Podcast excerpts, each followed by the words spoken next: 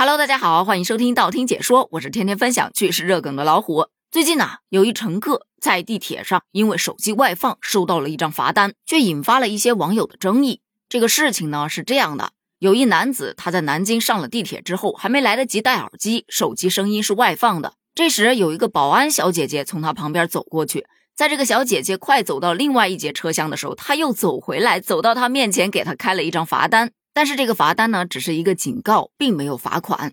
他就把这个事儿发到了网上，好多小伙伴都表示：“哎呀，这个罚单开得好啊！强烈建议推广至全国的公共交通工具。”你是不知道啊，早高峰时段我饱受这种外放的困扰很久了。有支持的，也有反对的。怎么，现在什么玩意儿都得靠罚才能执行下去吗？就不能靠靠自觉，不能靠点修养，靠点素质什么的？又不是活不起了，别老盯着老百姓口袋里那点钱好吗？这公共场合手机不外放，公交地铁上不吃东西，这不是常识吗？这也能引发争议？其实我觉得这两个问题，它其实根本就不能算作是一个问题，因为人家罚的本来就不是这一批懂得这个常识并且能自觉遵守的小伙伴，而是除他们之外的另外一批小伙伴啊。这一张小小的罚单之所以会引发争议，说白了还是它带来的共鸣。确实有一些人喜欢在公共场合把手机外放声音开得特别大，那他周边的人就只能被动去接受他所看的内容，好不好看根本不是关键，问题是人家想不想看呢？除此之外，还有那种大声接打电话的，就叽里呱啦有说有笑，闲聊非常的久，你也不能说把人家电话抢过来给他摁掉吧，所以周边的人就只能默默的去听着他跟别人聊的八卦，还有的说。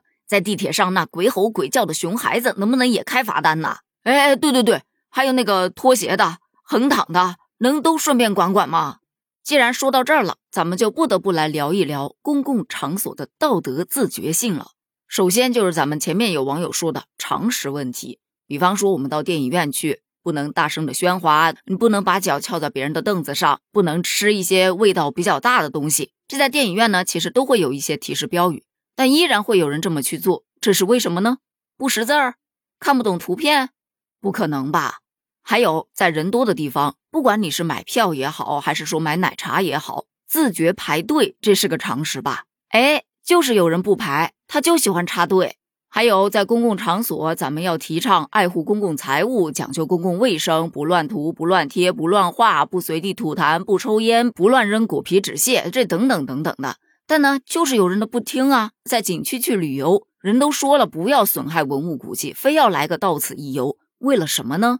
有的可能是为了发泄，有的可能就是单纯的为了凸显自己的个性，在公共场合想干什么就干什么，我就是那么放荡不羁，爱自由，谁都别想管我，完全不顾别人的感受，这就会使得别人不开心呢。甚至有可能会造成矛盾，大打出手也不一定。那这个时候就非常需要一个东西，叫做社交自觉。这社交自觉呢，其实就是指在与人相处的时候，语言行动恰到好处，有分寸感，不给他人造成困扰。